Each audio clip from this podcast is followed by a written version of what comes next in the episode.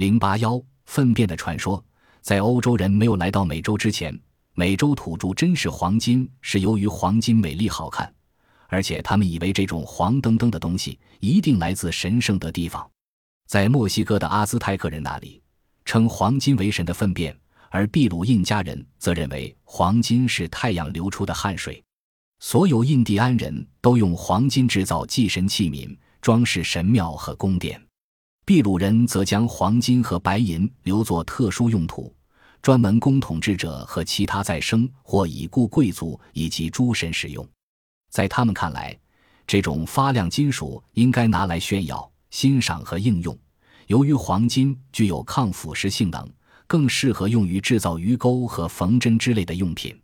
因四百九十二年。哥伦布及其船员登上了西印度群岛，他们看见阿拉瓦克族各酋长身上佩戴着黄金饰物，从此触发了历史上最残酷无情的寻金热情。西班牙劫掠墨西哥时，对南面有个神话般的黄金国传说，莫不深感兴趣。这些传说可能由于哥伦比亚境内穆伊斯卡人一项仪式给渲染报道而起。据说穆伊斯卡人举行登基典礼时，君王赤身露体。全身涂抹金粉，将黄金和翡翠制成的奉献物抛进一个圣湖里。这个传说使西班牙人垂涎三尺。于是，一个叫皮萨罗的将军决定寻找这个黄金国。过去的人很容易相信黄金国这样的地方存在。后来，皮萨罗挥军南下秘鲁，追踪印加族皇帝阿塔华尔帕，在将他的大部分随从杀死后，擒获了阿塔华尔帕。于是，这位皇帝提议把囚室堆满黄金，以换取自由。皮萨罗接纳了他的条件，因为黄金是阿塔华尔帕皇帝的专利品，只有印加皇帝有权把黄金赏赐给朝臣、祭司、官吏和战士。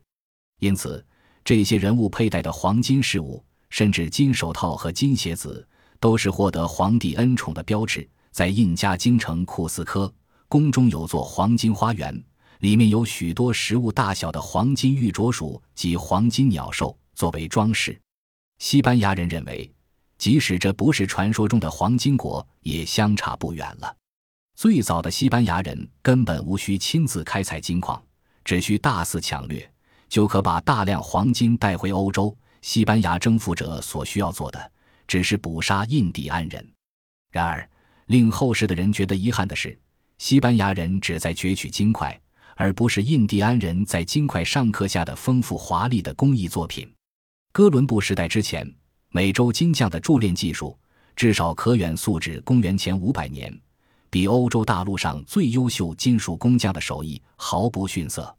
哥伦比亚和厄瓜多尔是当时主要的金属工艺创新和打造中心，但每一种文化都各具独特风格。例如，秘鲁金匠喜欢用大块闪闪发亮的黄金。加强炫耀效果，哥伦比亚金匠则喜欢用蜘蛛和神话怪兽等图案装饰外衣长扣针的针头，而厄瓜多尔金匠往往利用粉末冶金术，以融合白金和黄金。这种技术，欧洲人直至十九世纪才发展成精巧的手艺。一些西班牙人对印第安人这种辉煌成就印象殊深。一位圣方济会修徒看到墨西哥米斯特克族金匠的作品之后，大赞他们的手艺比西班牙工匠还高超。他们能够塑造出一只头、蛇、脚能活动的鸟；他们能够一片银鳞、一片金鳞的塑造出一条镶满鳞片的鱼。西班牙金匠一定会赞叹不已。由于印第安金匠重视黄金的艺术性质，而非把它看作财宝。喜欢用一种称为通巴加的铜金合金制造事物。通巴加不但比纯金坚硬，而且容易冶铸，并便于将细致的装饰图案更精确地复制出来。而且经过精巧的加工程序后，这种合金看来和纯金一模一样。西班牙征服者将这些通巴加金属放进熔炉中熔铸金块时，才领会到一句格言的道理：发亮的东西不一定都是黄金。就连征服墨西哥的高戴斯这样铁石心肠的军人，亦不忍将阿兹泰克族酋长孟提促马的宝物人部放进熔炉，就足以说明印第安人的金器工艺是多么优美了。